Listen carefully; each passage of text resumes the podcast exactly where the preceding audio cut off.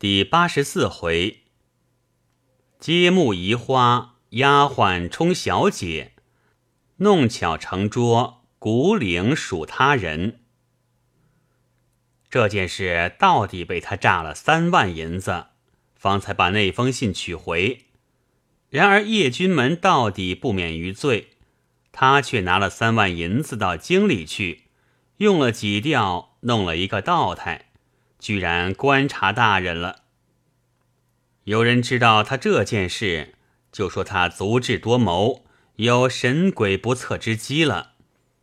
当日洪太守奉了严忠诚之命，专程到营务处去拜陆观察，闲闲的说起儿女姻亲的事情来，又慢慢的说到侯严两家一段姻缘，一说即合。我两个倒做了县城媒人，说笑一番，方才渐渐露出严夫人不满意这头亲事的意思。陆观察道：“这个大约嫌他是个武官，等将来过了门见了心绪的风采，自然就没有话说了。”洪太守道：“不呢，听说这位县太太。”竟有誓死不放女儿嫁人家田房之说，这位府帅是个惧内的，急得没有法子，跑来和我商量。陆观察道：“既是那么着，总不是一天的说话，为什么不早点说？还受他的聘呢？”洪太守道：“这亲事当日席上一言为定的，怎么能够不受聘？”陆观察笑道：“本来当日定亲的地方不好，跑到那黄鹤一去不复返的去处定个亲，此刻闹得新娘变了黄鹤了，为之奈何？”洪太守道：“我们虽是他们请出来的现成货，却也担着个媒人名色，将来怕不免费手脚，待他们调停呢。”陆观察道。说是都帅的意思，只怕严夫人也不好过于怎样。洪太守道：“当日的情形，当时就有人报到内署，明明是府帅自己先说起的，怎样能够赖到都帅身上？何况严夫人还说过，要到都帅那边问为甚要把我女儿许做人家田房呢？”陆观察道，这就难了。据阁下这么说，严夫人的意思竟是不能挽回的了。洪太守道：“果然不能挽回，请教有甚妙策？”陆观察道，这又何难？捡一个有点姿色的丫头替了小姐就是了。洪太守道：“这个如何使得？”万一闹穿了，非但侯统领那边下不去，就是都帅那边也难为情。嘴里虽这么说，心里却暗暗佩服他的妙计。但是此计是他说出来的，不免要拉他做了一档，方才妥当。陆观察道：“除此之外，再没有别的法子，除非府帅的姨太太连夜再生一位小姐下来。”然而也来不及长大呀。洪太守一面低头寻思，有甚妙策可以拉他做同党？陆观察也在那里默默无言，肚子里不知打算些什么。歇了好一会儿，忽然说道：“法子便有一个，只是我也要点破费，待人家设法，未免犯不着。”洪太守道：“是什么妙计？倘是面面周到的，破费一层，倒好商量。”陆观察又沉吟了一会儿，道：“兄弟有个小女，今年十八岁，叫她去拜在府帅膝下做个女儿，带了小姐，岂不是好？”洪太守大喜道：“得观察如此，是好极的了。”陆观察道：“但是如此一来，我把小女白白送掉了，将来亲戚也认不得一门。”洪太守道：“这个倒不必过虑。令千金果然拜在府帅膝下，对人家说，只说是府帅小姐，却是观察的干女儿，将来不是一样的往来吗？”陆观察道：“我陪了小女不要紧。”虽说是装殓，一切都由府帅办理，然而我做老子的，不能一点东西不给他。近年来这营务处的差事是有名无实的，想阁下也都知道。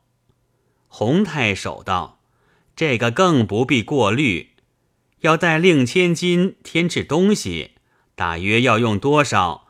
府帅那边尽可以先送过来。”陆观察道：“这是我们知己之谈，我并不是卖女儿。这一两吊银子的东西是要给他的。”洪太守道：“这都好商量，但不知尊夫人肯不肯？”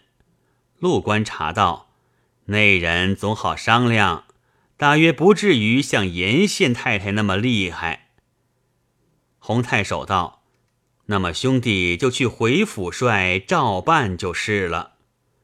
说罢辞了回去，一五一十的召回了严中丞。中丞正在万分为难之际，得了这个解分之法，如何不答应？一面进去告诉严夫人说：“现在营务处陆道的闺女要来拜在夫人膝下，将来侯家那门亲。”就叫他去对，夫人可以不必恼了。严夫人道：“什么浪蹄子肯替人家嫁，肯嫁给兔崽子？有什么好东西？我没那么大福气，认不得那么个好女儿。你干，你们干去，叫他别来见我。”严忠诚碰了这个钉子，默默无言。只得又去和洪太守商量。洪太守道：“既然县太太不愿意，就拜在姨太太膝下也是一样。”严忠诚道：“但不知陆道怎样？”洪太守道：“据碑府看，陆道这个人，只要有了钱，什么都办得到的。就不知他家里头怎样。”等背府再去试探他来，于是又坐了轿子到营务处。谁知陆观察已回公馆去了。原来陆观察送过洪太守之后，便回到公馆，往上房转了一转，望着大丫头碧莲丢了个眼色，便往书房里去。原来陆观察除正室夫人之外，也有两房姨太太。这碧莲是个大丫头，已经十八岁了。陆观察最是宠爱她，已经和她鬼混的不少，就差没有光明正大的收房。这天看见陆观察向他使眼色，不知又有什么事，便跟到书房里去。陆观察拉他的手，在身边坐下，说道：“我问你一句话。”你可老实答应我。碧莲道：“有什么话只管说。”陆观察道：“你到底愿意嫁什么人？”碧莲伸手把陆观察的胡子一拉，瞟了一眼，道：“我还嫁谁？”陆观察道：“我送你到一个好地方去，嫁一个红顶花翎的镇台，做正室夫人。”可好不好？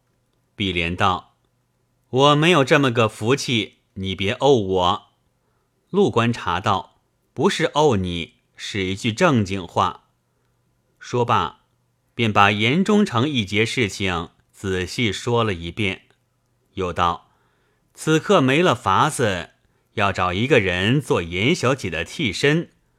我在严忠诚跟前说有个女儿。”情愿拜在忠诚膝下，替他的小姐，意思就叫你去。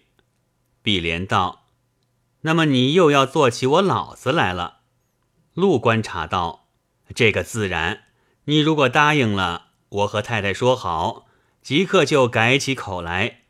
不过两三天，就要到府台衙门里去了。”碧莲道：“你也糊涂了，还当我是个孩子，好冲闺女去嫁人。”陆观察道：“你才糊涂，须知你是府台的小姐，制台做的媒人，他敢怎样？况且他前头的老婆。”说到这里，附着碧莲的耳朵，悄悄地说了两句。碧莲笑道。原来是个张着眼睛的乌龟，我可不干这个。陆观察道：“你真是傻子，他又怎敢要你干这个？便是制台也不好意思啊。”碧莲道：“你好会占便宜，开坛的酒自己喝的不要喝，才拿来送人，还不知道是拿我卖了不是呢？”陆观察道。我卖你，还要认你做女儿呢。正说话时，家人报洪大人来了。陆观察叫请，又对碧莲道：“这是讨回信的来了，你肯不肯快说一声，我好答应人家。”碧莲道：“由得你摆弄就是了，我怎敢做主？”陆观察便到课堂里会洪太守。洪太守难于措辞，只得把严夫人的情形及自己的意思说了。陆观察故意沉吟了一会儿，叹一口气道：“为上司的事情，说不得委屈点，也要干的了。”洪太守得了这句话，便去回复严忠诚。陆观察便回到上房，对他夫人说知此事。陆太太笑对碧莲道：“这丫头居然是一品夫人了。”碧莲道：“这是老爷太太的抬举，其实到了别人家去，不能终身服侍老爷太太，丫头心里着实难过。求老爷另外叫一个去吧。”说着，流下两点眼泪来。陆太太道：“胡说！难道做丫头的？”应该服侍主人一辈子的吗？陆观察道：“叫人预备香烛，明天早起叫他拜拜祖宗，大家改个称呼。严中城那边不知几时来接呢？”到了明天，果然点起蜡烛来。碧莲拜过陆氏祖宗，又拜过陆观察夫妻两个，改口叫爹爹妈妈。又向两位姨娘行过礼，然后一众家人仆妇、丫头们都来叩见，一律改称小姐。陆观察又悄悄地嘱咐他：到了严家便是我的亲女，严氏是继父母；到了侯家便是严氏亲女，我这边是继父母。碧莲一一领会。这天下午。洪太守送了二千银子的票子来，顺便说明天来接小姐过去认亲。陆观察有了银子，莫说是认亲，就是断送了也未尝不可。何况是个丫头。过了一天，严忠诚那边打发了轿子来接，碧莲冲了小姐到府台衙门里去。原来严忠诚被他夫人闹得慌了。索性把四姨太太搬到花园里去住，就在花园里接待干女儿。将来出嫁时，也打算在花园里办事，省得惊动上房。这天碧莲到来，一群丫头仆妇早在二门迎着，引到花园里去。四姨太太迎将出来，搀了手，同到堂屋里，抬头看见。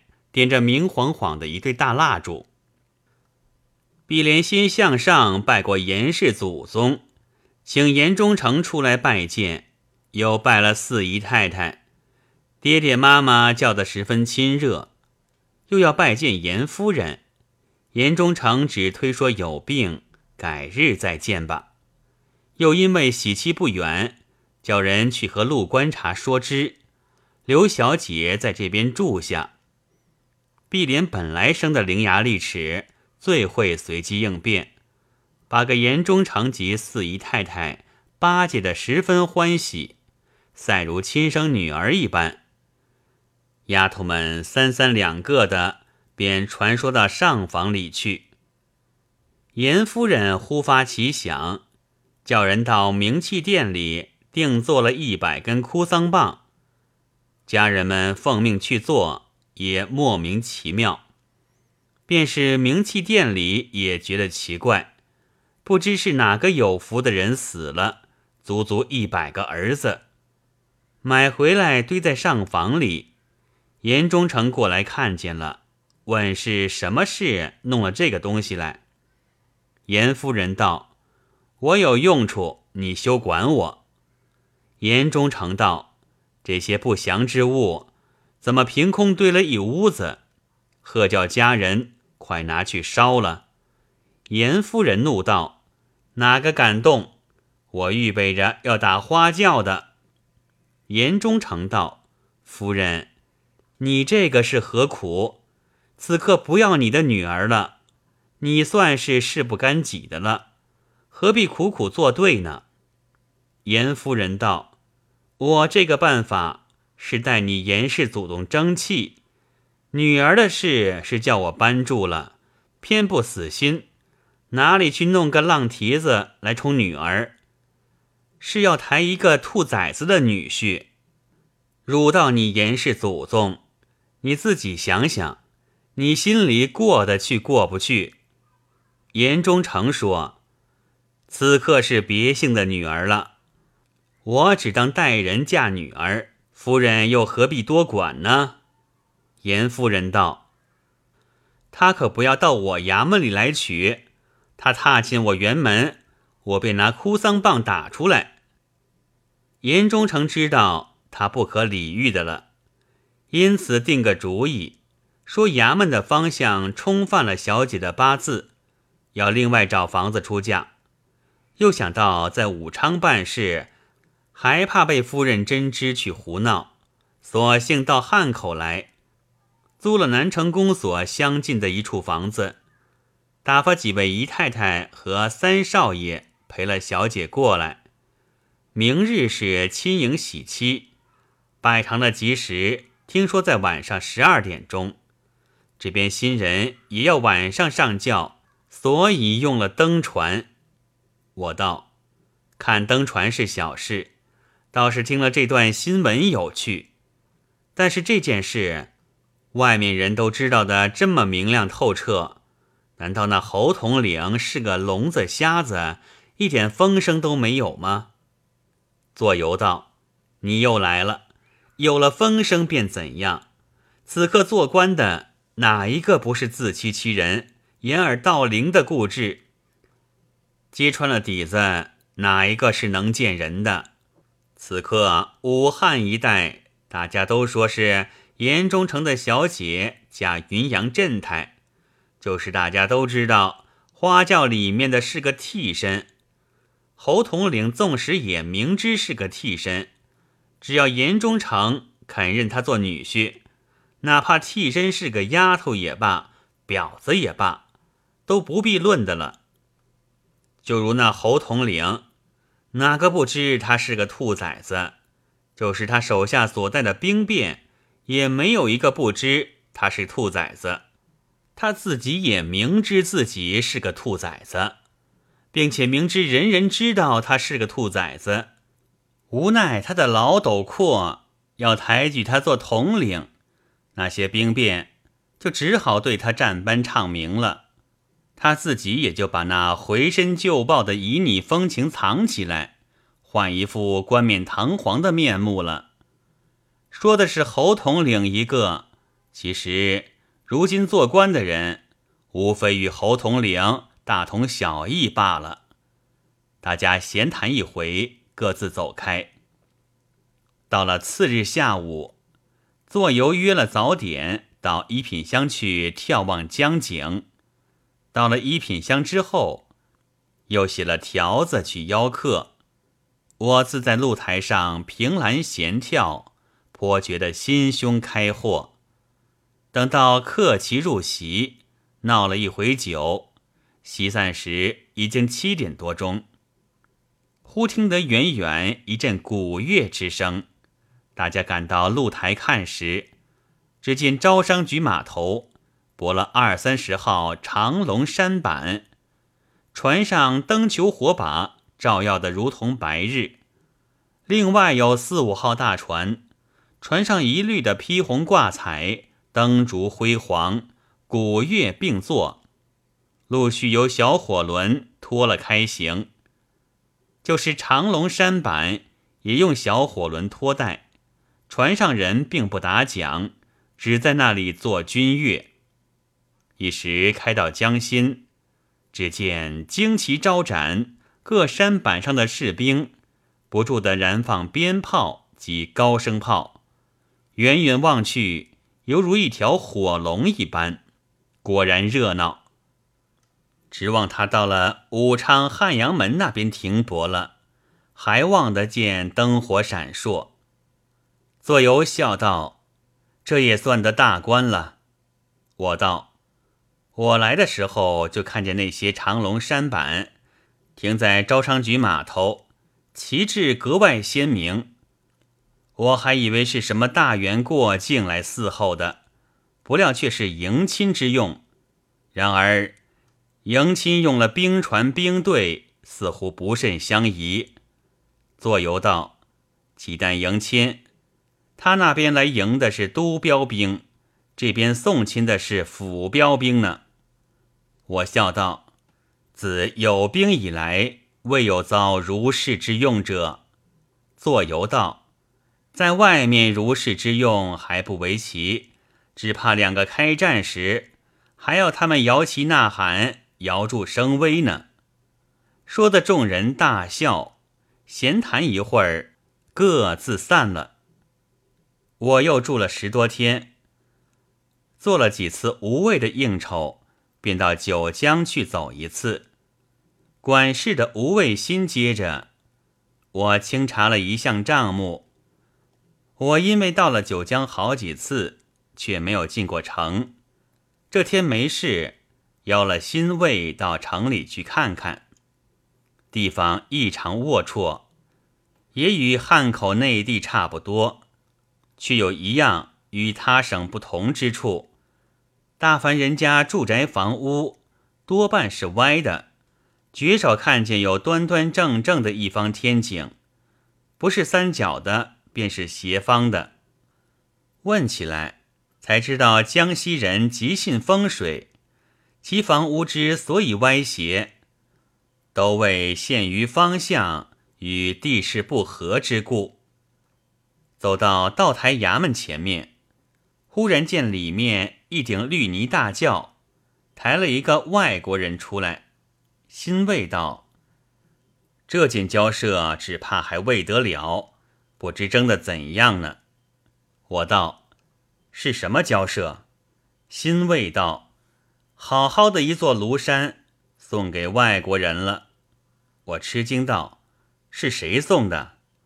新卫道：“前两年有个外国人跑到庐山古牛岭去逛，这外国人懂了中国话，还认得两个中国字的，看见山明水秀。”便有意要买一片地，盖所房子，做夏天避暑的地方。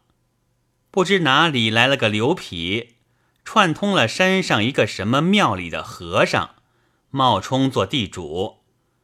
那外国人肯出四十元洋银买一指地，那和尚与刘痞以为一指头大的地卖他四十元是很上算的，便与他成交。写了一张契据给他，也写的是一指地，他便拿了这个契据，到道署里转道契。道台看了不懂，问他什么叫一指地，他说用手一指，指到哪里就是哪里。道台吃了一惊，道：“用手一指，可以指到地平线上去。”那可不知是哪里的地界了。我一个九江道，如何做得主，填给你道气呢？”连忙急叫德化县和他去勘验，并去提那刘匹及和尚来。谁知他二人先得了信，早已逃走了。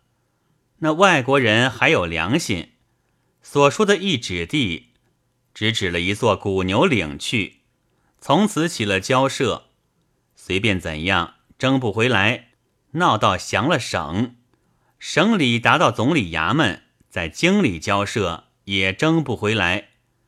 此时那座轿子出来的就是领事官，就怕的是为这件事了。